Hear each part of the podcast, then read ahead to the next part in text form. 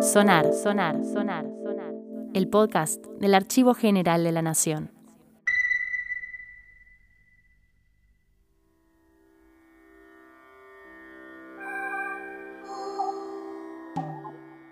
Bienvenidos y bienvenidas a un nuevo episodio de Sonar.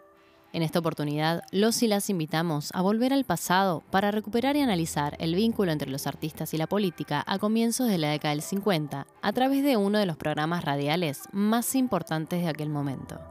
Pienso y digo lo que pienso.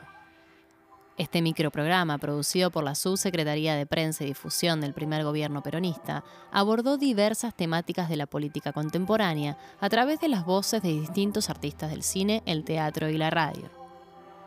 Este episodio estará dedicado a la lectura peronista del imperialismo y el colonialismo en la Argentina de la primera mitad del siglo XX, a través de las voces de los artistas Hugo del Carril y Luis Andrini.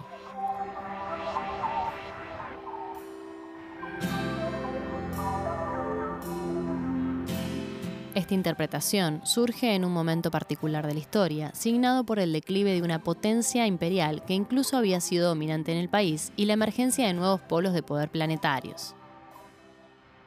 El reparto del poder en el mundo comenzó a modificarse a principios del siglo XX. Concretamente, la Primera Guerra Mundial marcó el inicio y el final de la hegemonía británica. La crisis humanitaria y material que el conflicto produjo en Europa no solo en las potencias centrales, sino también en la entente, puso fin a la Pax británica que había imperado durante todo el siglo XIX. El crack de 1930 y la posterior crisis económica y social agudizó esta situación y la Segunda Guerra Mundial marcó el inicio de una nueva época. A partir de 1945, la política mundial sería definida por el alineamiento de los países con las dos potencias vencedoras del conflicto contra la Alemania nazi, los Estados Unidos de América, líder del polo occidental capitalista, y la Unión Soviética, el centro político de la revolución social y el comunismo. Estos dos modelos eran ecuménicos, es decir, en su competencia, a veces pacífica y otras veces no tanto, buscaban expandir sus ideas sociales, políticas y económicas a todo el mundo. Pretendían transformar todo a su alrededor, pero esta pretensión no fue bien recibida en el Río de la Plata.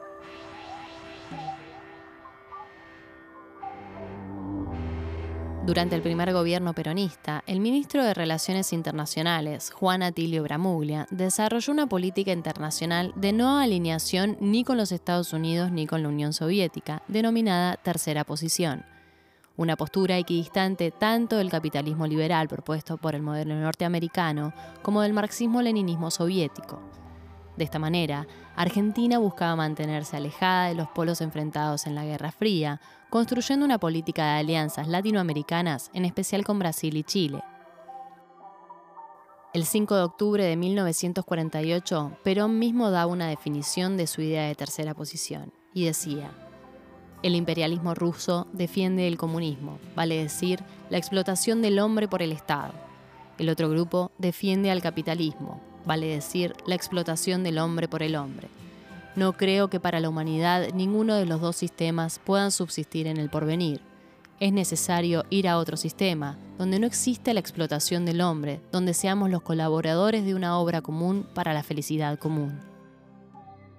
En la inauguración de las sesiones del Congreso Nacional del 1 de mayo de 1952, Perón ampliaba su idea. La tercera posición es una filosofía que conforma una doctrina y una teoría en lo político, en lo social, en lo económico, y es sustancialmente distinta del individualismo capitalista y del comunismo en cualquiera de sus formas. La doctrina peronista, señores, es la doctrina de esa tercera posición y se puede aplicar a la solución de los problemas políticos, sociales y económicos del mundo contemporáneo. En esta coyuntura, en la que buscaba reforzarse la posición internacional antiimperialista del país, fue que Piero Bruno Hugo Fontana, mejor conocido como Hugo del Carril, fue invitado a reflexionar sobre el tema. Nos acompaña hoy Hugo del Carril. Él también ha querido conversar con sus muchos amigos para expresarle su sentir en un mensaje pleno de verdad. Escuchemos a Hugo del Carril. Hugo del Carril fue un productor, director de cine, actor, guionista y cantor argentino. Comenzó siendo actor y cantante de estribillos de tango a los 15 años. En 1937 fue contratado para interpretar el tango Tiempos Viejos en la película Los muchachos de antes no usaban gomina. En 1945 estrenó junto a Libertad Lamarque La cabalgata del circo, que contó con la participación de la futura primera dama, Eva Duarte. Durante la Revolución Libertadora, Del Carril sufrió la persecución y la censura debido a sus conexiones peronistas. En 1958 ayudó a fundar la entidad Directores Argentinos Cinematográficos. Y en 1975 filmó Yo maté a Facundo, su última película, prohibida durante la última dictadura militar.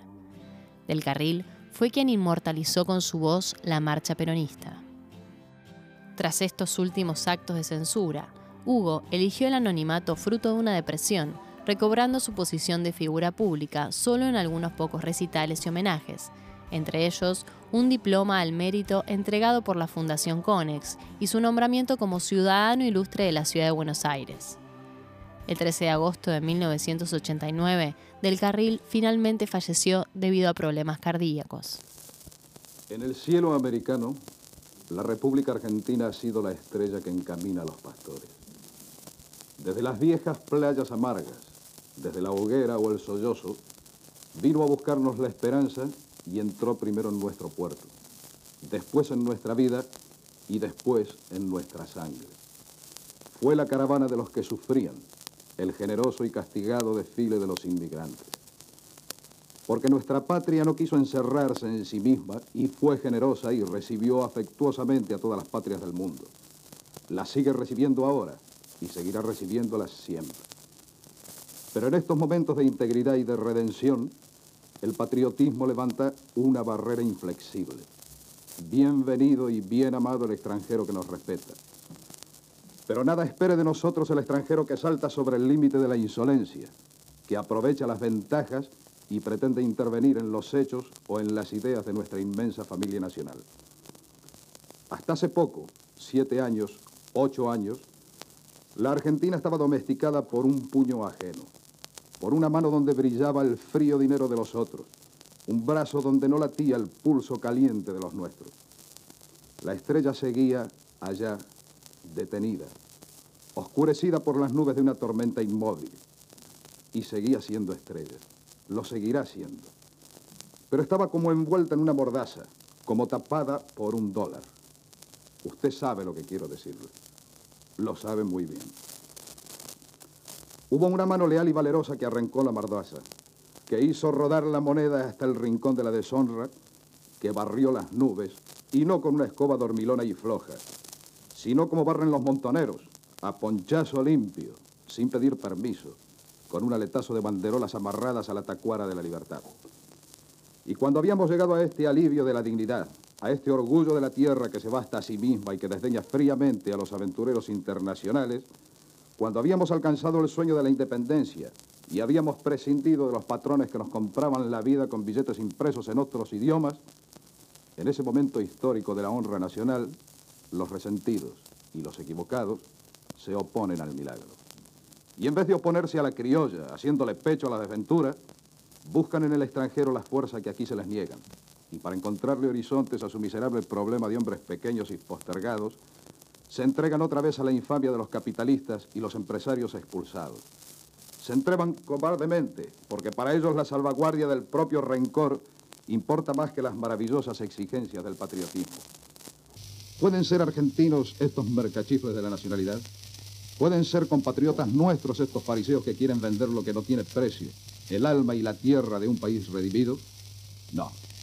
Argentinos no, porque la argentinidad no es solo el accidente de un nacimiento, sino que es la convicción de una vida. No basta nacer argentino, hay que vivir argentino. Y cuesta tan poco vivir así, ahora, decencia, amor, orgullo y trabajo. Nada más que estas cuatro columnas levantando un hogar indestructible y más allá del hogar, que se encrespe y ataje y muerda una estúpida tormenta sin porvenir.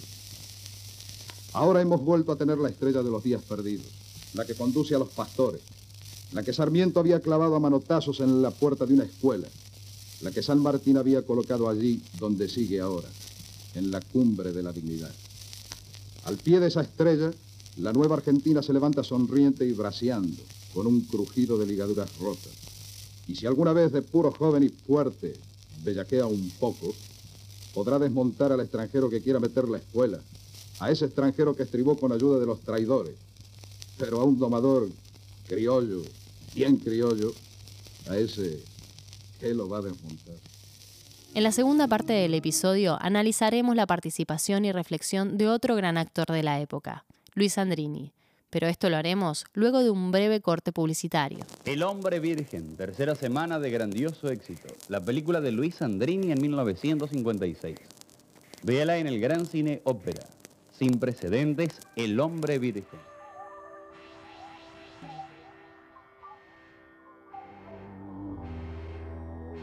Luis Santiago Sandrini nació el 22 de febrero de 1905 en San Pedro, provincia de Buenos Aires. Actor y humorista argentino, sus primeros trabajos fueron como payaso en un circo junto a sus padres. Tras fallidos intentos de trabajar como actor, en 1930 se incorpora a la compañía teatral de Enrique Muño y Alipi, donde estrenaron la obra ¿Te acordás, hermano, qué tiempos aquellos? Tres años después, debutó en cine actuando en la primera película sonora argentina, Tango, en la cual trabajaron Pepe Arias y las estrellas del tango Libertad Lamarque, Azucena Maizani y Tita Merelo. También se lució en la radio, donde su inventiva y gracia tuvo tanto éxito que años más tarde lo llevaron a Canal 13, donde compartió pantalla con otros grandes cómicos, como Tato Bores o Alberto Olmedo, entre otros. En 1952 condujo El futuro se hace hoy, un microprograma que, al igual que el que nos convoca, estuvo bajo la órbita de la Subsecretaría de Prensa y Difusión del Peronismo. A Luis Andrini, el gran actor cómico argentino en El futuro se hace hoy, un programa escrito por Lépido Frías y Juan Carlos Llanela. Previamente, participó en un episodio especial de Pienso y digo lo que pienso y escuchamos ahora su reflexión y su voz. Bueno, se puede admirar a un enemigo, a un adversario, porque el hombre en general y el hombre argentino en particular siempre ha mirado con respeto al rival que peleaba de frente, que al pecho oponía el pecho sin pausas y sin agachar.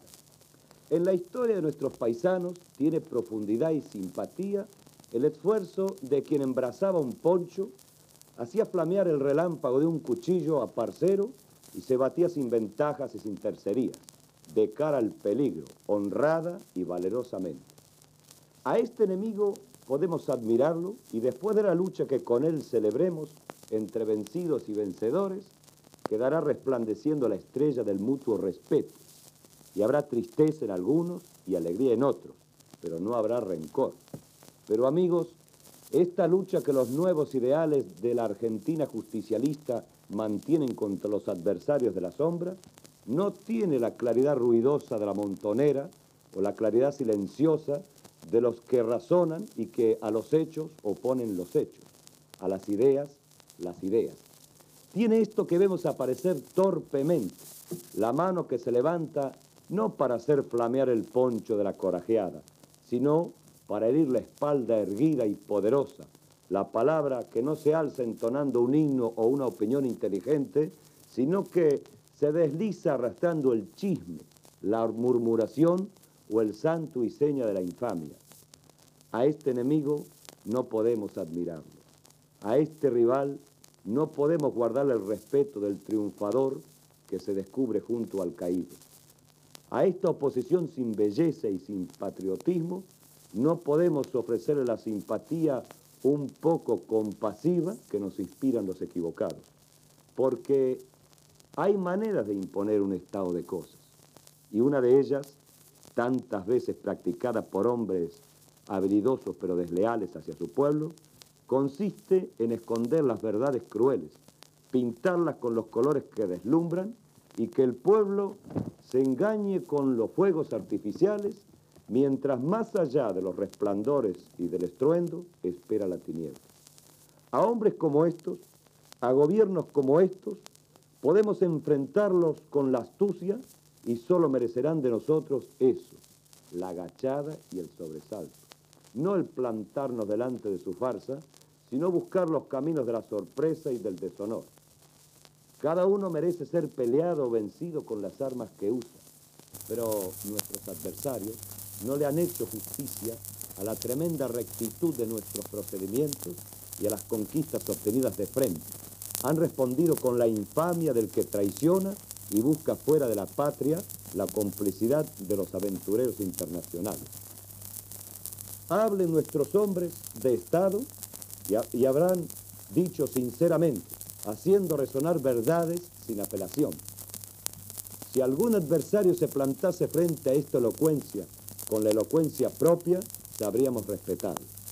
Si en vez de deslizar oscuramente la murmuración que uno inventa y que mil desfiguran, gritase las palabras razonables y bien pensadas, tendríamos hacia ese adversario la consideración y hasta el afecto que merecen los bien inspirados, aunque esa inspiración los lleve de error en error. Pero no podemos aceptar esto. La infamia de los opositores pequeños, la ingratitud de los que premian la sinceridad con el sabotaje y que para derribar este tremendo mundo de nuestras realizaciones solo dispone de armas indignas y de gastados instrumentos, no. Amigos, llega el día inolvidable y en ese día, más allá de la estrella o de la llamarada, continuará desfilando torpemente el ejército de los resentidos con la mochila de su despecho a cuesta. Que salga de esas filas un solo enemigo digno, un solo adversario leal y encontrará nuestra mano, no para el castigo, sino para el vigoroso saludo de hombre a hombre. Cuando la equivocación es honrosa y es valiente, compadecemos al equivocado, pero no lo despreciamos. Admitiremos la discusión, el combate limpio, la lucha noble o intrépida, pero nosotros, argentinos, admitir la... No, la agachada no, amigos, la agachada no.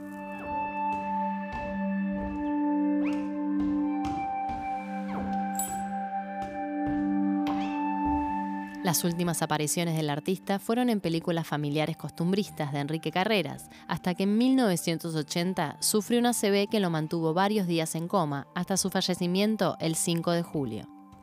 Los audios que escuchamos corresponden al Fondo Acervo Gráfico Audiovisual y Sonoro perteneciente al Archivo General de la Nación. Quienes quieran conocer más sobre el acervo sonoro del Archivo General de la Nación, los y las invitamos a visitar la nueva plataforma que se lanzó con motivo del Bicentenario, agnbicentenario.mininterior.gov.ar.